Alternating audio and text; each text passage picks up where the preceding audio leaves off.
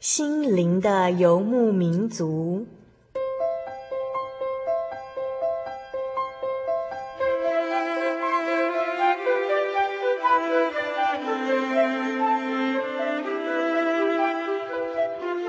在这个谁都不管谁的后现代社会里，每个人的心灵都是游牧民族。成长的过程就是寻找的过程。每一颗漂泊的心灵，其实都在寻找生命的绿洲。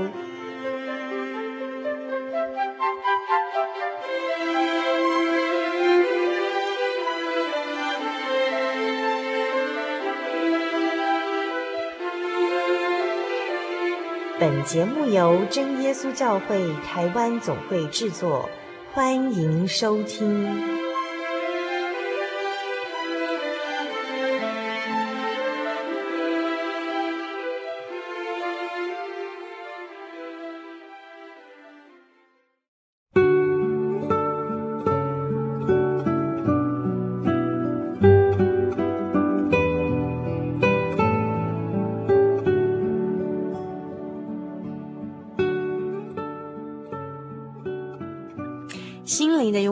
朋友，大家平安，我是主凡。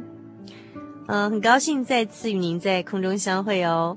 您是否和主凡一样，非常期待我们这每周一次在空中相会的美丽时光呢？不管您这个星期过得好不好，那么接下来这一个小时的时间，就让我们把双眼闭上，把心门打开，迎接美丽的福音到我们的心中哦。在节目的一开始，主凡要和大家分享一段呃小小的文章，那是主凡从佳音广播月刊上面所读到的哦。它的标题叫做《把快乐的钥匙交给别人》。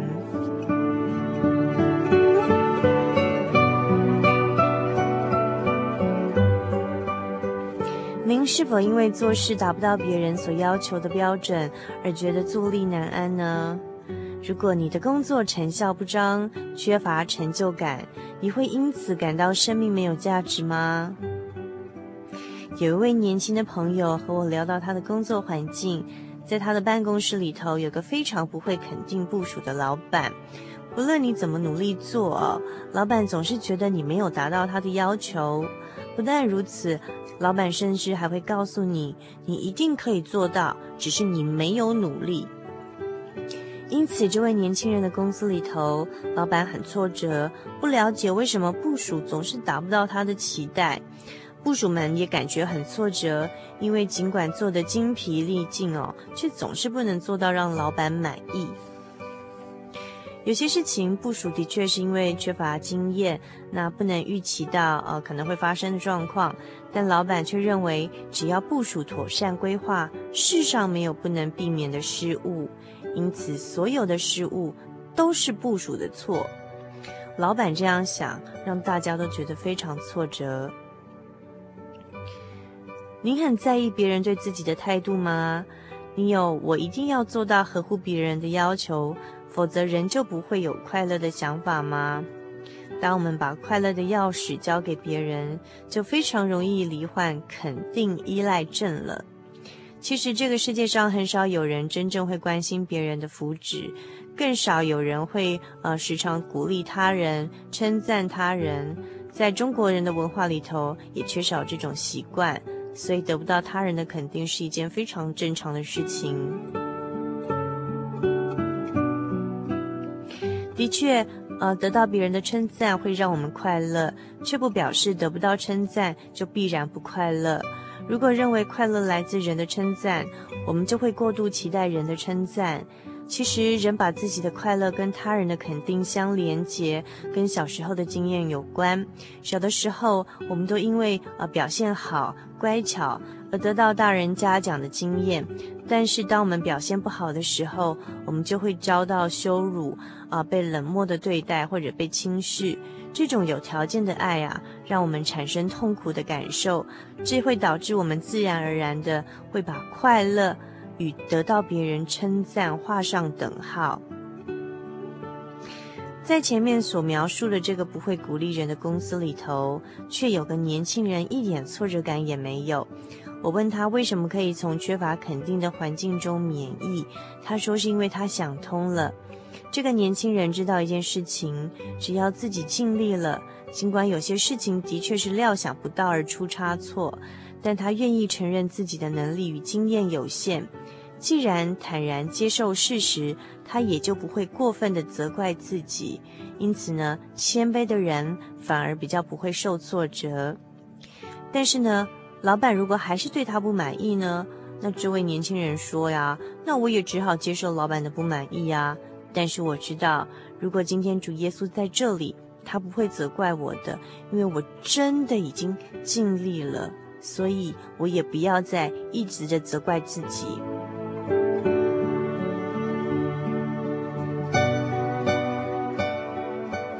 如果我们明白主耶稣是我们最大的老板，我们一切所做的事情是为了要讨神的欢喜，我们就不至于挫折到一蹶不振哦。因为圣经上说，主耶稣评断人，呃，是看你有没有愿做的心。如果你有一颗愿做的心，必蒙神的悦纳哦。再来呢，主耶稣评断我们工作的果效哦，是照我们所有的，而不是照我们所无的、所没有的。主耶稣并不会因为一个人做的呃不如另外一个人而责备他，也不会因为我们做的没有主耶稣做的那么好而责备我们，只会因为我们该做却没有去做到，该尽力却不尽力而责备我们。所以，亲爱的游牧民族朋友，您是否像这篇文章里头所描写的，是个把自己的快乐的钥匙交在别人手中的人，把自己的快乐建立在别人想法上面呢？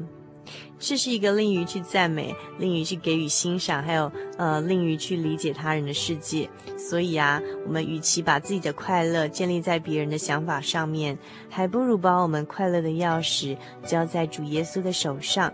让他帮助我们开启快乐的那扇门吧。今天和你分享的这篇短文，希望您喜欢。我们稍后要进入生活咖啡馆，和您谈心的话题是，呃，要继续延续上一周的主题——男人心事瞎狼灾，请您千万不要错过稍后精彩的节目内容哦。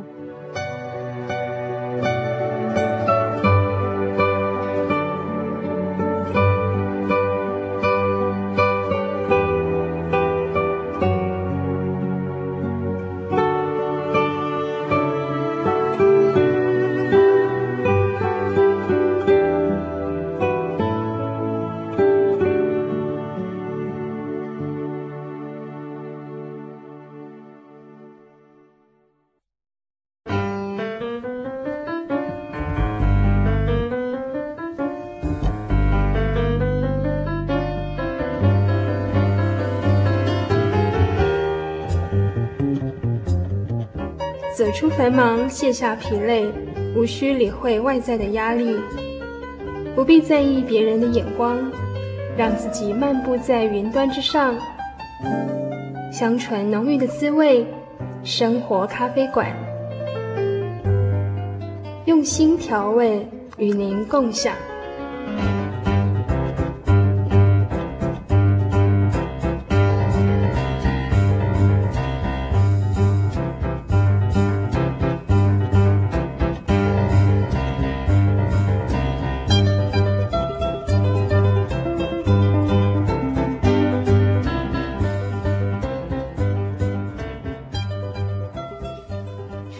心灵的游牧民族，在空中朋友，大家好，我是主凡。我们现在进行的是生活咖啡馆的单元。那么在今天我们生活咖啡馆单元里头呢，我们同样邀请到我们心灵游牧民族的老朋友朱仲辉 Daniel 到我们节目当中来。我们请 Daniel 跟听众朋友打声招呼。主帆好，以及所有呃心灵游牧民族空中的朋友们，大家好，难得又跟你们见面了。嗯哼，那 Daniel 上个星期跟我们分享的主题是男人心事谁人知？那今天要跟我们继续再探讨。这个男人心事谁人知的 Part Two，太好了。那上个星期呢，Daniel 跟我们分享到说，哎，其实这个呃，男人，尤其是东方的男人哦，呃，因为从小就是情绪被压抑，就是尤其是像呃掉个眼泪，人家都会说羞羞羞啊，没出息啊，所以男人其实从小就没有学习去一个情绪发泄的一个管道，这样，然后也比较不知道怎么样去表达的情绪，然后到中年的时候，其实他面对压力是更大，又包括家庭的、事业的等等的压力更大。那上个星期呢，Daniel 跟我们分享到说，诶，可是还是男人要适度的寻找你情绪的出口，然后这个压力还是要适度的。的宣泄出来，那不然的话，到老年人我们会发现说，诶，有些呃呃老年人他脾气会变得很怪，或者说很难相处，然后一一件小小的事情，可能一杯水他都可以发上一整天的脾气这样。那 Daniel 跟我们讲说，那那是因为说，诶，从小可能很多压力跟情绪没有去给他适当的呃宣泄出来这样。那可是你一生呢要。进去多少要出来多少，这个量，这个量都注好好。就是说，你如果年轻的时候没有适度的学习去如何发泄这个情绪，可能到老年之后，这样的东西就会比较没有办法控制的让它出来，这样子哈。那我在这边想再继续问 Daniel 一个问题，是说啊，那究竟呃。男人有哪些心事呢？那那上个星期 Daniel 跟我们说，好像是三十岁到五十岁这个族群的男人，他们是压力最大的时候。然后 Daniel 跟我们说，希望女人也要多谅解，呃，多体谅，就说，哎，男人他有表达情绪，就是他有他情绪的时候，我们要站在支持跟去引导他出来这样一个立场，而不是说你怎么讲这种话，这样是错的，或者说这样没有出息，不要再二度的压抑出去哦。究竟就是男人有哪些心事呢？可不可以从这个跟我们介绍给，这也许女性朋友比较不了解这样子？好啊，我觉得说，嗯、呃，我们情绪哈，就是嗯，除了一个宣泄以外，其实要练习怎么去处理它。因为情绪要用处理的，其实是最有智慧的。那这个需要很多时间的练习。那至于我们如果特别谈到说，在呃三十到五十岁，也就是说这些呃后青年跟进入到。呃，前的中年一直到进入中年的这一段，三十到五十岁哈，我们把它归类的话，他们的情绪呃压力其实是很大，是因为你可以稍微注意到说这一段的年龄层，其实他们会碰到的几个很人生很大的事情。人生的几个大事情呢，呃，生老病死的问题，其实会在这段时候很明显的去看到。为什么呢？因为呃，出生的时候，我们自己本身哈，我们自己个人本身，我们没有经历过啊、我们所谓的经历，就是我们没有那个记忆，没有那个印象。那呃，后来的呢，你会比较有印象，是从孩提时代、童年时代开始的成长。那你注意到说，在这一段时间，就是三十到五十的时候，他碰到的一个比较比较大的人生的转变，就是一就是他要进入到职场里面去，这是第一个工作问题。第二就是说，男性可能在这段时间要碰到一个婚姻的问题，他怎么走入婚姻？那么呢，呃，很幸运的是。呃，有些人他们呢也选择了，就是在进入婚姻不久，他们选择了要有孩子。好，所以说在这几个人生很重大的，开始进入职场，成为一个呃社会贡献者，呃，成为人家的先生，成为老公、丈夫，嗯、呃，很幸运的他选择了要成为父亲。所以在这几个重要的阶段的时候，是很近的时间接踵而至的。那通常我们在说一个人他在适应一个新的身份、新的环境、新的角色、新的社会的一个价值的时候。通常要有三年到五年的时间去消化它，去调试它，才会进入到真正生命呃深处的里面，然后他去接受这个事实。可是你刚刚听到我讲的人生几个三个很重要的事情，就是呃成为社会贡献者，再来就是呃为人为人为人夫。为人父，嗯，这几个东西是很近的时间发生的哈，所以说，我稍微跟主办提一下，就是说，你他可能在这个五年当中，他同时接进入了这三个状态。那其实一个角色，我刚刚已经说要三到五年的时间，可是他很幸运的在，他选择了在五年之内，他同时成为这三个。三个角色，新的东西进到他的生命里面，因此他突然间所承受的东西是呃很复杂、很混乱的。那因为从小我们又没有学习过男性怎么去释放跟处理自己的情绪，因此他在这一段的时候会产生出来的影响就呃包罗万象，就有很多。那么呢，假如嗯刚好她在后来的这个所谓进入到婚姻里面去，成为人家的丈夫、父亲之后，不久的将来，她忽然间面临到比如说工作上面的危机。的时候，那么很可能在这个时候对他来说，这三个角色其中一个忽然间断掉了，那他就会面临到一个很大的挫败。嗯，所以我刚刚说的说，男性朋友在这段时期其实会发展到，呃，等一下我会提到一个中年发展期所带出来的危机哈。嗯，那么在进入那个话题之前，我就先把现在我们普遍上三十岁到五十岁会碰到的一些。呃，在想什么的问题呢？我就是呃，拉拉杂杂把它丢出来跟大家分享一下，然后去思考一下，其实这些都发生在我们现在的生活周遭当中。嗯、他们还想到一个很重要的问题，就是我要不要搬家？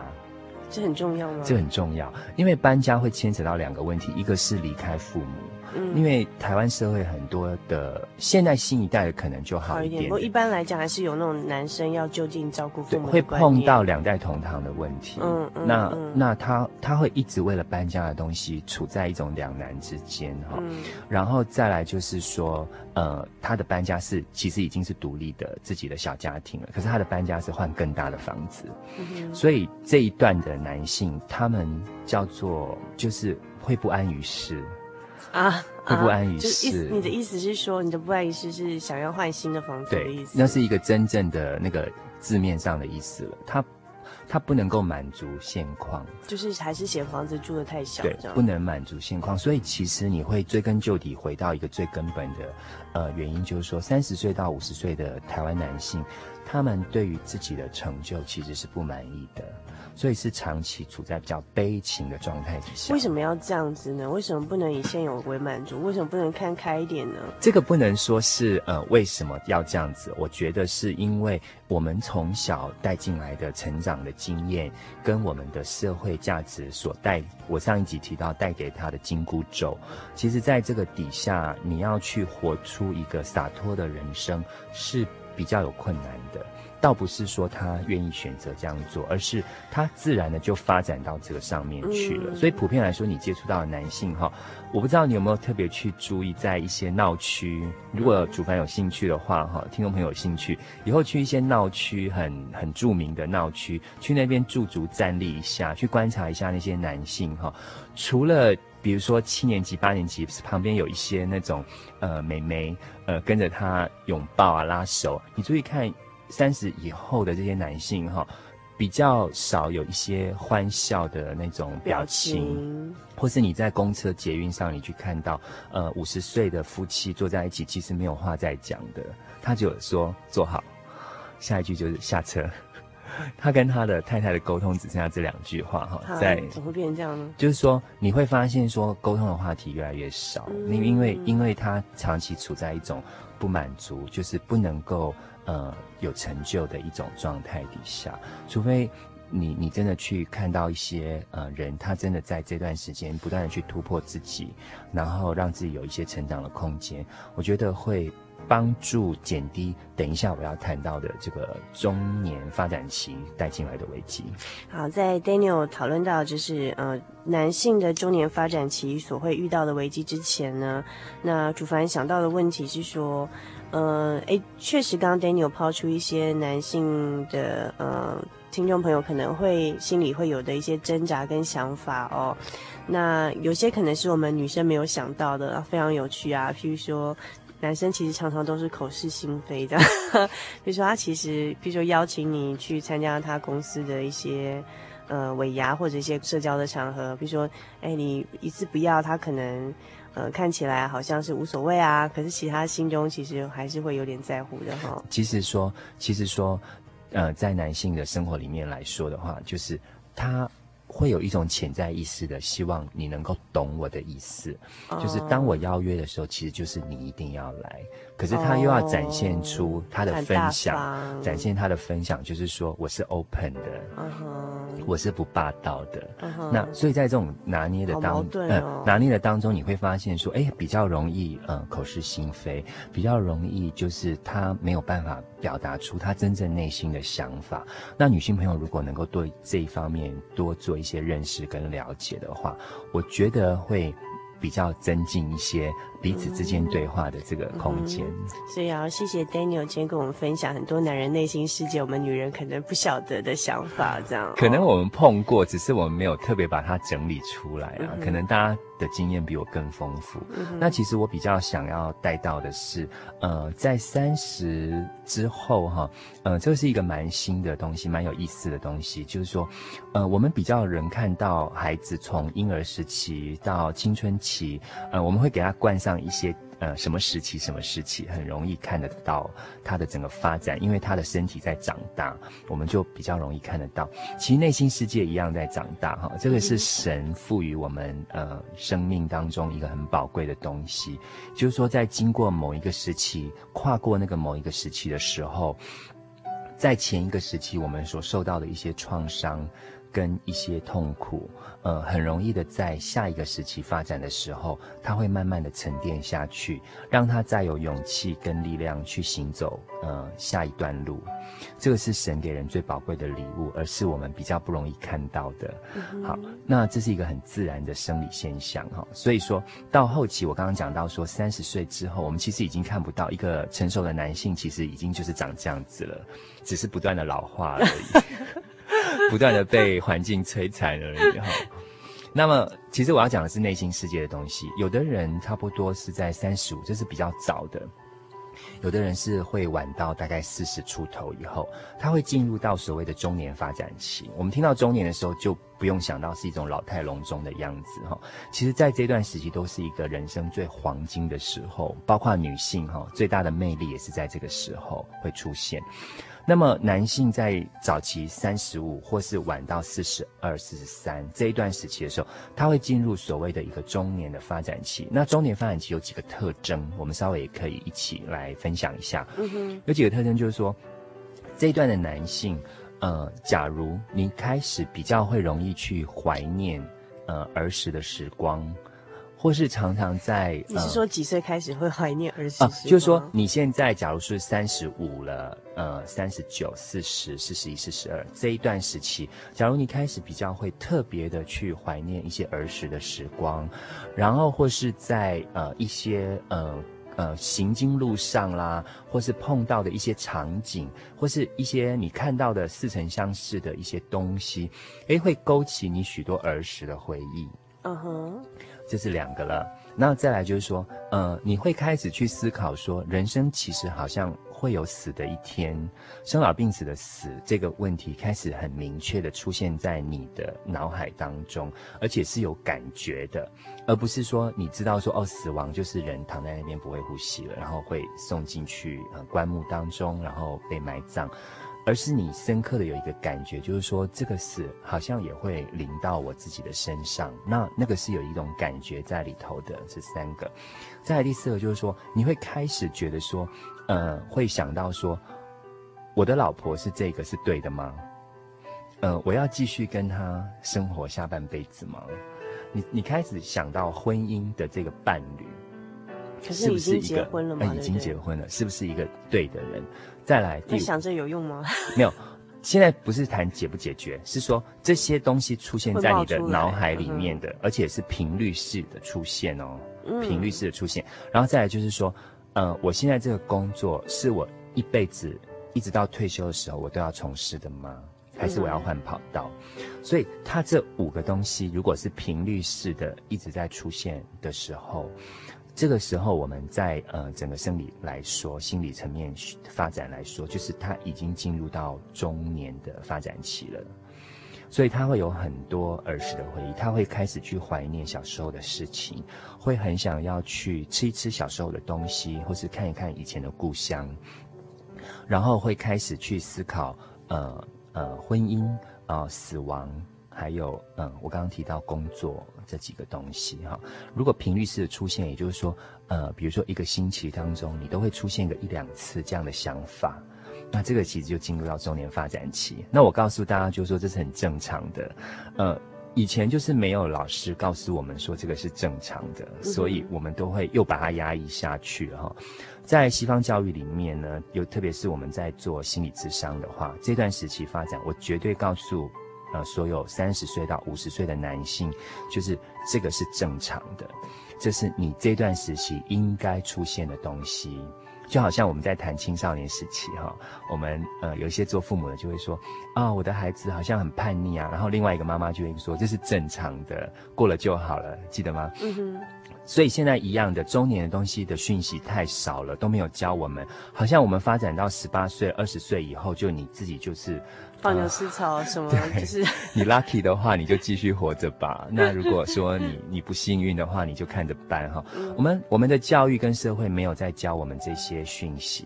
中年的发展期，假如你这些频率式的出现，再提醒大家一次，这个是一个正常的。你特别会想到，所以想想这些奇怪的念头，不是说不正常，对对？啊，我怎么会有这种想法这样子？对，对，你会想到呃，妈妈以前怎么带你？你会想到爸爸。然后你会想到以前的家庭等等的，或是你们现在住在一起，你也会去想这些东西。好，所以说这个东西就告诉大家是是一个正常的发展现象。开始回忆起以前的事情，不是一件怪事吗？对，他会特别开始去呃整理一些以前的东西啦，看看以前的信啊，呃拿照片啊等等的。所以说，假如你们的先生哈，或是男性朋友，你看到说他有这样的一些举动的时候。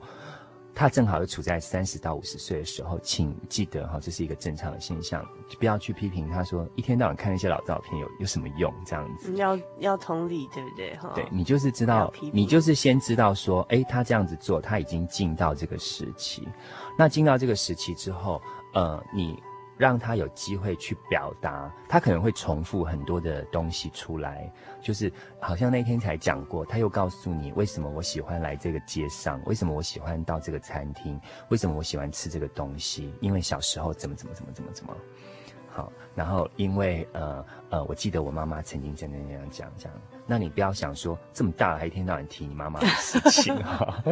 这个都要注意的，这都是一种你对她的认识跟你的接受度。好，那么当这些东西出现的时候，他会不断的去经历它，那他会有一个时间，比如说到四十五晚一点，或是到四十快要接近五十的时候，他整个这边就会告一段落。这个的发展期会帮助我们去面对，呃，进入到后期的老年发展。那这个人的情绪，只要在这一段时期是被接受的，他进入老年的时候，他会很平和的进入到老年发展期，哈，也就是说到退休之后，五十五以后，六十之后，所有的老年的后来发生的一些呃情绪发展，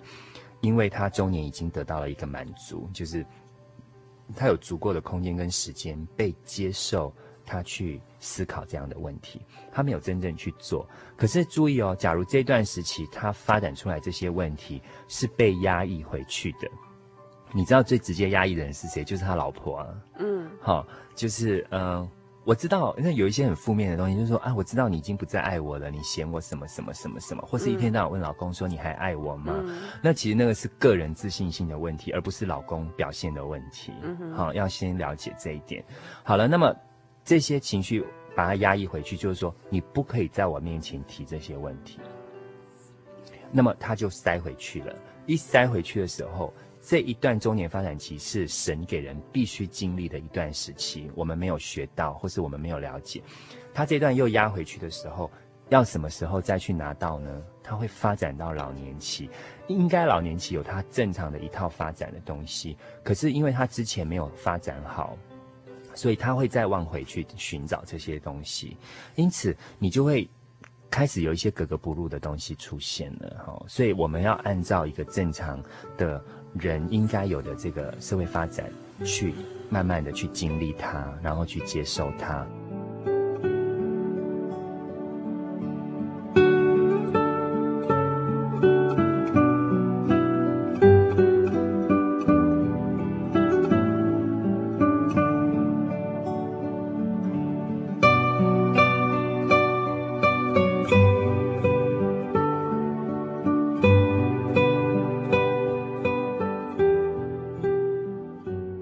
刚刚说到说，只要压抑回去的时候，他会有一个危机出现。意思就是说，当男性他发现他的情绪跟压力没有出口的时候，他会往其他比较极端的方式去寻找一些可以弥补的东西。比如说，比如说婚外情的问题会开始出现在这段时间。婚外情是中年男性有情绪出口的方式吗？应该是说他因为在这一段时期，他没有得到一个被接受的。被肯定的东西，我刚刚已经说到，男性在台湾来说是百分之七十，普遍是属于比较自卑的心态。嗯、那如果说碰到呃呃太太这一边也是属于很自卑的心态的时候，两个人会常常比较多猜忌，会很多的猜忌在里面，哦、因为他都希望对方能够看到自己，可是事实上对方一样在这个方面有不足。所以说你没有了解他，也就是说你没有接受婚姻的辅导，所以你不能了解他在这一点上有弱点的时候，你你正好要的东西是他正好没有办法给你的，因此中间的摩擦跟猜忌就会非常的多。那在非常多的时候，刚好又碰到这一段中年发展期，他变成没有地方可以去找到被接受的一个出口跟管道，那么它往外发展的机会就会增高，它就会出现在这里。好，所以说，嗯，他会往极端式的发展，这是一个。另外一个就是我刚刚提到有一个很明显的东西，他会直，他直接坐到电脑前面去，嗯哼，他会直接坐到电脑前面去，嗯、就是在电脑里面去享受他自己的内心世界。嗯、比如说，不断的打电动，不断打电动，不断的上网，嗯、然后借着上网跟打电动，让对方知道我很忙，嗯，那我没有时间跟你。做什么沟通？因为我不知道要沟通什么了。哈、嗯，因为，因为在这一段的这个时期，他其实有很多的压抑，是他在前一期没有拿到的东西，嗯、在前一期的发展，他没有得到平衡的东西，会在后一期的呃后一期的发展，再重新的去思索一次。嗯哼，那这一段的思索的呢，他其实就是刚好又碰上我刚刚说到的三大主因，就是他进入职场。进入婚姻，成为父亲，这三项的压力刚好累积到这一段的，呃，所谓的发展期。所以你看哦，一共几个层面的东西一起一起压下来，那这一段的男性是我最关心的，也就是说，他们的这一段的压力是最没有人知道的，而且也是最不能表达的。那这样的整个的结构发生，你就会发现到说，在这段时期的男性是。呃，是一个危险群。嗯哼，假如我们没有好好的关爱他们的话，他们是是很危险的。所谓的危险，就是说他会帮自己找一些出口。那、嗯、这些出口不见得是好的出口，或是说这些出口不见得是你想要的出口。嗯哼，那刚好如果发生的时候，你就，呃，就不知道怎么去收拾它。那我是觉得这样很可惜，因为事出必有因哈，它一定会有一个端倪，一开始的时候就开始出现。所以说。呃，我们慢慢去了解到，就是在整个的婚姻过程当中，或是在他的职场生活当中，你已经开始意识到，或是感受到，因为女性其实很敏感的，你开始意识到说，诶，她怎么好像呃跟之前有一点点不一样了，呃，或是她一直的去呃在电脑前面去沉迷了，或是她呃特别的是在外面的社交应酬上开始增多了。这些小小的端倪，其实都在显示他在找出口，他在找他的情绪出口。嗯、那，呃，聪明的这些女性朋友就要开始去思考，你们要站在什么样的角色，跟怎么样的一个方法，去帮助他度过这一段的时期。嗯哼，那我们女性朋友可以怎么样去协助这些中年压力大、心事不晓得往哪里倾吐的男人呢？那女性朋友其实就是我刚刚讲讲过的，就是说，呃，我们不用去呃用一些大道理去禁锢之后再把它照下去啊，这个很重要。所以就任由他们继续打电动吗？倒是，其实情绪出口的东西，呃，跟行为是两件事情。就是说，所有的一些道德规范，他其实会知道的。可是呢，呃，在沟通的管道上面，请注意，这不是你。带给他的东西是在他的原生家庭就已经一路产生的东西，也就是说，他的情绪压抑其实是一直以来就有的，而不是因为认识了你或是进入了婚姻才出现的。那这些东西要现在只是问问我们的女性朋友，就是说，作为配偶的太太们，你们能够去接受跟给予什么样的东西？你们要先知道。所以，说不定我们以后要来谈一谈。女性朋友的所面面临到的一些呃困境，嗯，然后从那边去谈一谈两性怎么去平衡，然后去对话。倒是现在来说，我说，呃，我们可以学到第一步就是说，当先生开始提到，呃，说，诶，如果有一天我曾经没有认识你，我认识了另外一个女生的时候，我跟她结婚不知道是什么样子。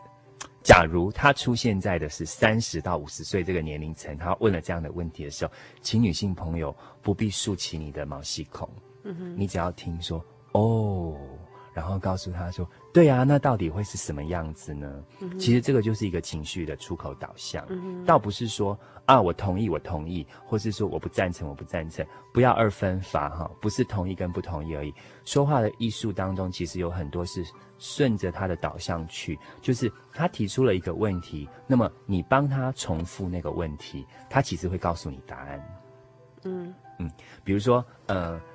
呃，他告诉你说，呃，电动玩具真的很好玩，或是说我真的觉得很呃，可以在这个上面的时候，你可以顺着就是说，哦，所以电动玩具真的很好玩，呃，我比较不能够了解它的好玩是在哪里，好，所以说你要去导向那个东西，倒不是我说的导向，就是说你去跟站在他的立场去了解他做这件事情的目的，而不是说去评论这一件事情的价值。带出来的影响是好还是不好？因为如果是评论这一件事情的价值带出的影响好还是不好的话，其实是回到学校，回到老师的角色，就是二分法的角色，你应该或是你不应该。可是夫妻之间的沟通，很多东西是没有应该也没有不应该的，而是一种生命的交换跟分享。嗯，就是说他成长所有的背景当中带出来的这一件事情，他的兴趣跟好奇跟他的投入。为什么会跟我完全不一样？从他的角度去看，我刚刚已经提到了，呃，百分之七十的台湾男性在成长的过程当中，因为长期的压抑，所以造成了很多的自卑的心情。那那些的自卑感的东西，他拿不到他该有的成就，所以他不能够满足现在的生活。唯一可以满足的东西，是从电脑跟网络来。嗯，因为只有在那个地方，他可以真正的去得到。呃，我要关机，我要开机，我要跟这个人谈话，我不理他，呃，我隐藏，呃，我搜寻，我不搜寻，所有的东西都是他主控，所以他从那边得到了一种一种满足，就是说，原来我可以操纵我要的世界。反观来说，在真实的生活世界里面，可能就是在。传达一个，我刚刚说他的他口是心非，就是说，在他传达他真实生活里面，他没有办法控制跟主导他的生活世界的这样的一个讯息。他用一个虚拟的东西来告诉你，我可以掌控，所以我投入了。可是他口是心非，他告诉你，因为我正在搜寻一个资料。嗯，对。可是他那个资料可能可以搜寻三个钟头。哦。对对，所以说，呃，我们我们用这样子的方式去稍微呃去了解他。我常常觉得说，我们谈太多方法跟技巧了，我反而会想谈到最根本，就是我们能不能了解他这样的行为跟做法，他背后的目的跟一直隐藏来的东西是什么？你多了一份了解之后，你才能够去思考，嗯，那我该做什么呢？嗯，而不是先谈方法跟技巧哈。我们台湾比较注重的是方法跟技巧，因为数学的话，一加一等于二，马上问你说还有哪一些方法会等于二。嗯，我我们的整个思考跟训练从小的模式是这样出来的，所以台湾人讲究的是方法跟技术。可是呃，我觉得呃，在西方社会里面谈的是专业跟呃内心。所以说有一点点的差异在这边是不同的方向，那我们可以慢慢的把自己调整到说，我们是不是了解？假如我们了解的时候，你注意哦，你后来再给他的反应跟反射动作，已经会跟先前的不一样，因为里面多了一份包容跟了解。所以说。我可能没有办法在当场的现场节目去解决你生活周遭现在正碰到的一些困境，就是说，哎，我老公是这样的话，我该怎么办？哈，我比较没有去谈怎么办。可是我呼吁大家，就是说，先不要谈怎么办，先去了解，就是说，原来他是这样的。你你一直的告诉自己说，原来他是这样的。其实你发展出来的表情跟眼神。就是一种接受跟包容。那先生其实会感受到。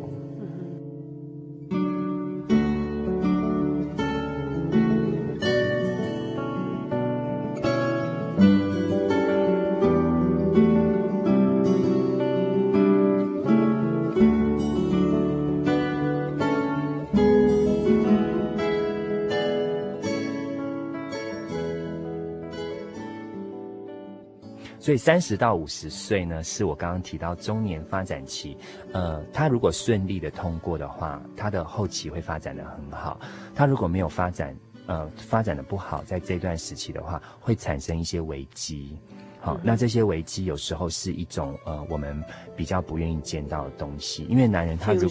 因为男人他如果除了不往外发展的话，他也可能造成忧郁症在这段时期，因为很多的成就。他发展到这个时候，他正好在摸索是还是不是啊、呃？这段时期的时候，到底应该还是不应该？到底要换还是不换？所以他很多这样的一种挣扎。那我们加上我们又不能够了解的时候，他最后就是好，那就不要讲好了。都不要说，就往里面压。那如果说他本身一直以来就是一直压抑的话，在这段时期也会有很多忧郁症发生，是在这个时候。呃，我不晓得主凡有没有听过，比如说像很多商业周刊啊，或是一些很很好的商业杂志，他会常常报道一些有关于健康讯息的时候，他倒是不是讲生理问题，他是讲很多公司的一些总裁。跟呃公司的高阶主管其实都经历忧郁症的风暴。哦，有，我之前还有读到一篇，就是说，不过我读到那篇的那个总裁，他倒是对他们的那个总经理很体谅。他就说，他那时候看到他一些征兆危机已经出现，他就跟他这个忠心耿耿的总经理就说，啊，算他的下属说，呃，你就说你已经就是有忧郁症的倾向，我放你长假这样子。对。对，嗯，我以前的一个主管也很棒，他虽然也是做心理治疗，可是他也是走到这一期的时候，他是四十五岁的时候，也是陷入到忧郁的情况。那么他的大老板也是让他放一个长假两个月，他去一个小岛生活，然后重新的再去把自己找到，这样子，嗯，也是很有意思的。嗯哼哼哼。所以说我特别提到说，三十到五十的男性呢，你们的心情什么人会知道？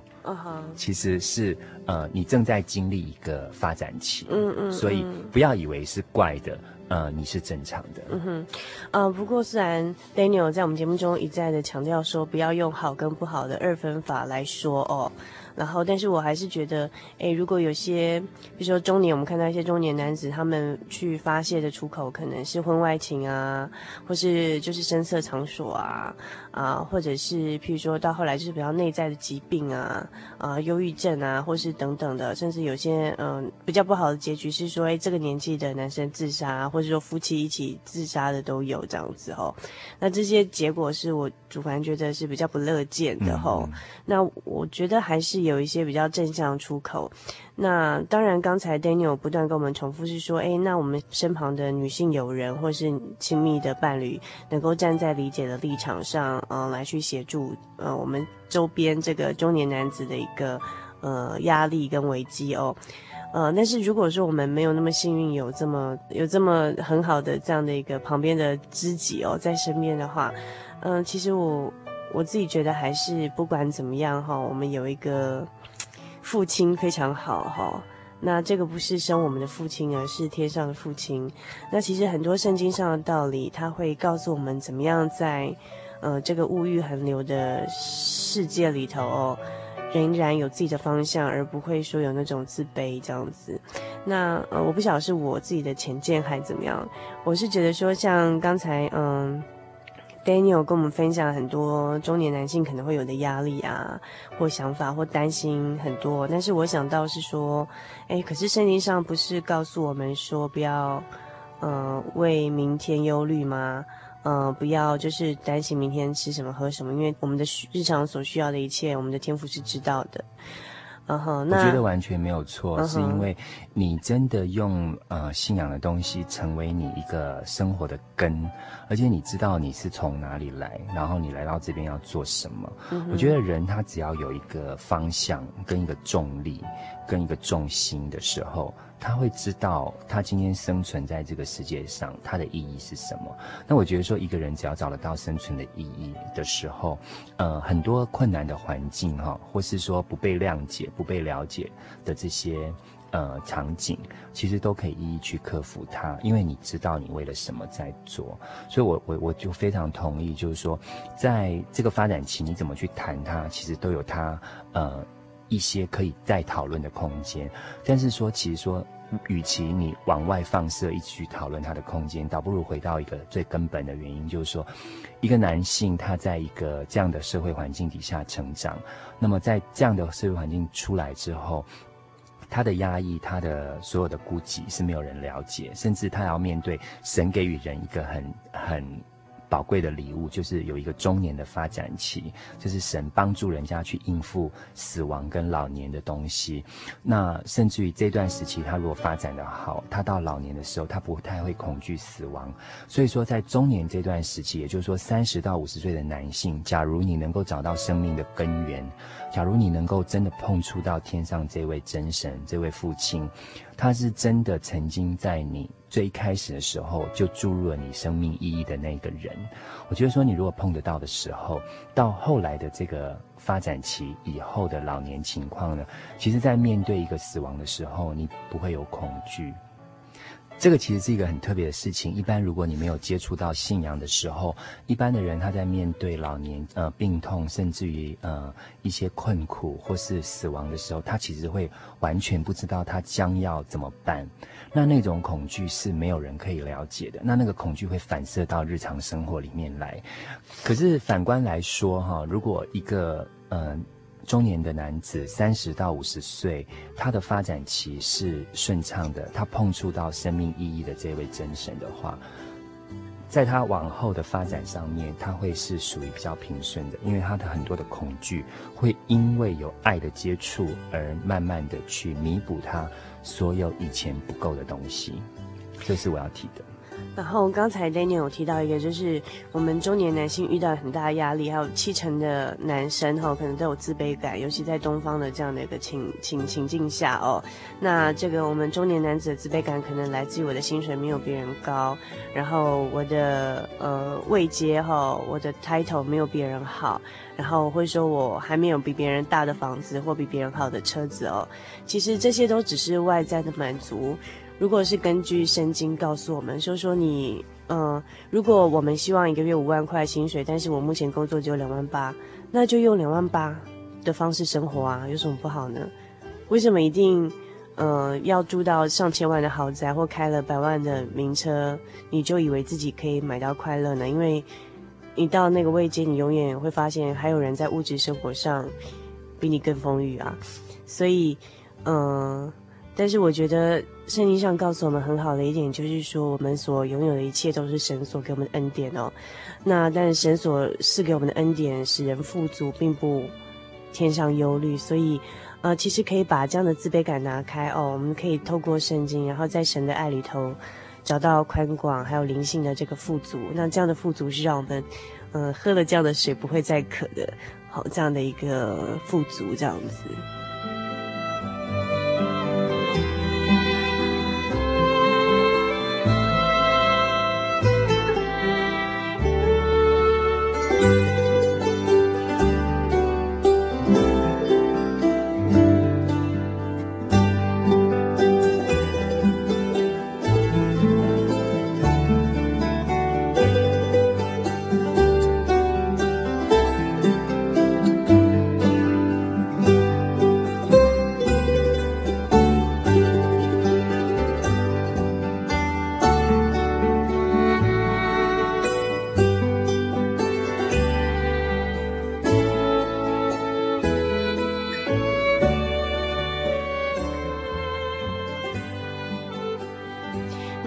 今天非常谢谢啊、呃、Daniel 跟我们分享，就是诶原来中年的呃心理发展有这么多的问号跟特性，还有这么多的危机跟压力哦。那呃我们回归一点，就是其实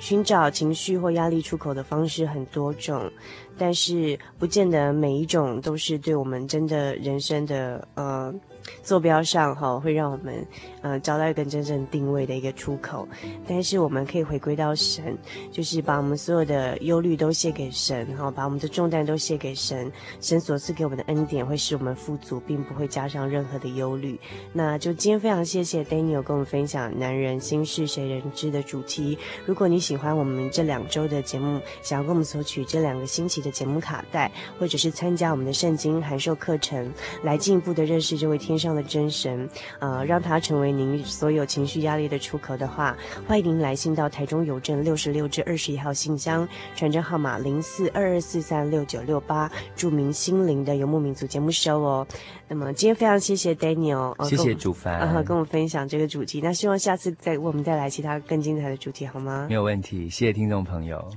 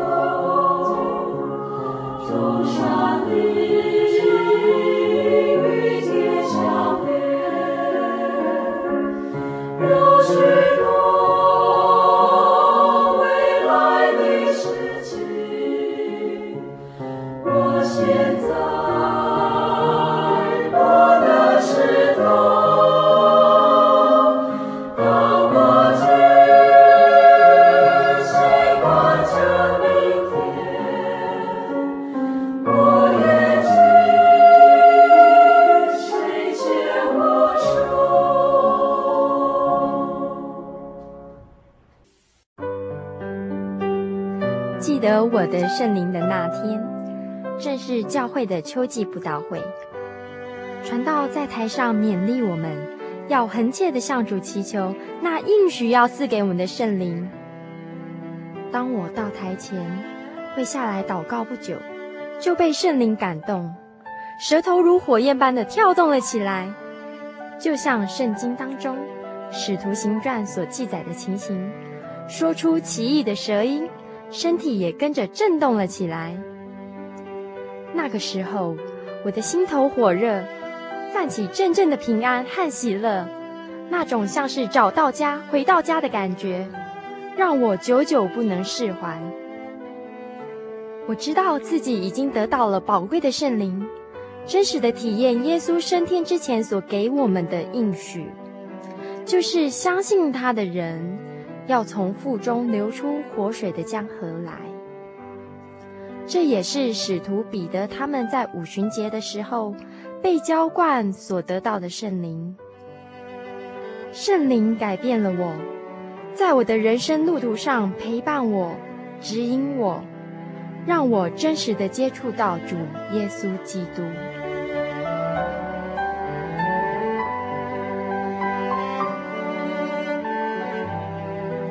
圣灵就是真神所赐的灵。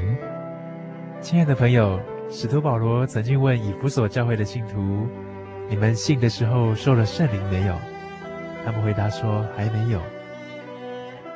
假如你也想体验、接触这宝贵的圣灵，我们都非常欢迎您到各地的真耶稣教会，跟我们一同来查考，一同来祈求。您可以上喜信网站来查询各地真耶稣教会的地址。Jy 点 org 点 tw，我们衷心的期盼你也可以跟我们一起来领受这宝贵的圣灵。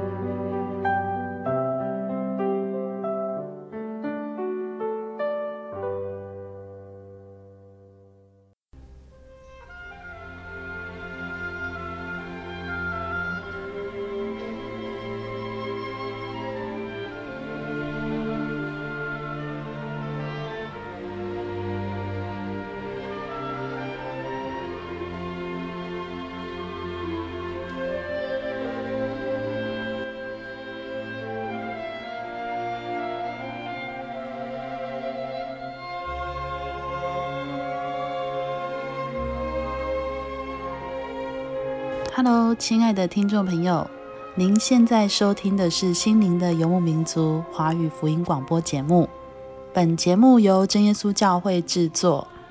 如果您对真耶稣教会想进一步了解，欢迎您来电与我们联系。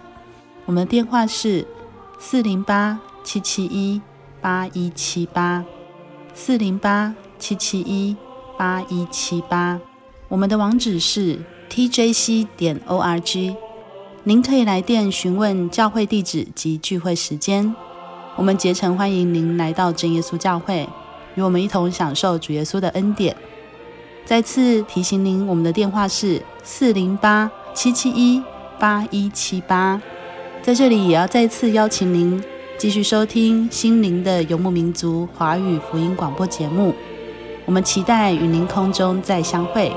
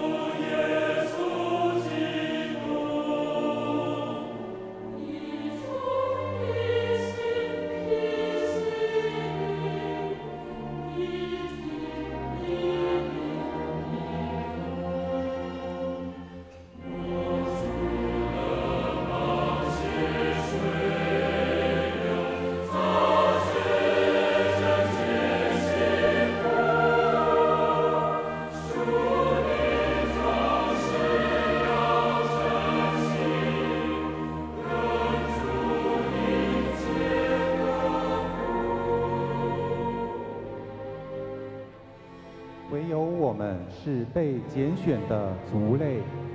是有君尊的祭司，是圣洁的国度，是属你的子民。要叫我们宣扬那召我们出黑暗、入奇妙光明者的美德。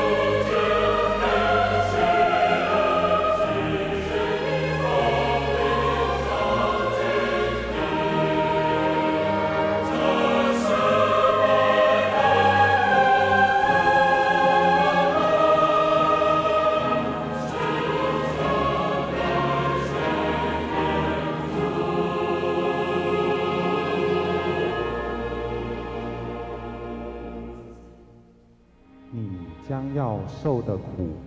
你不用怕。魔鬼要把你们中间几个人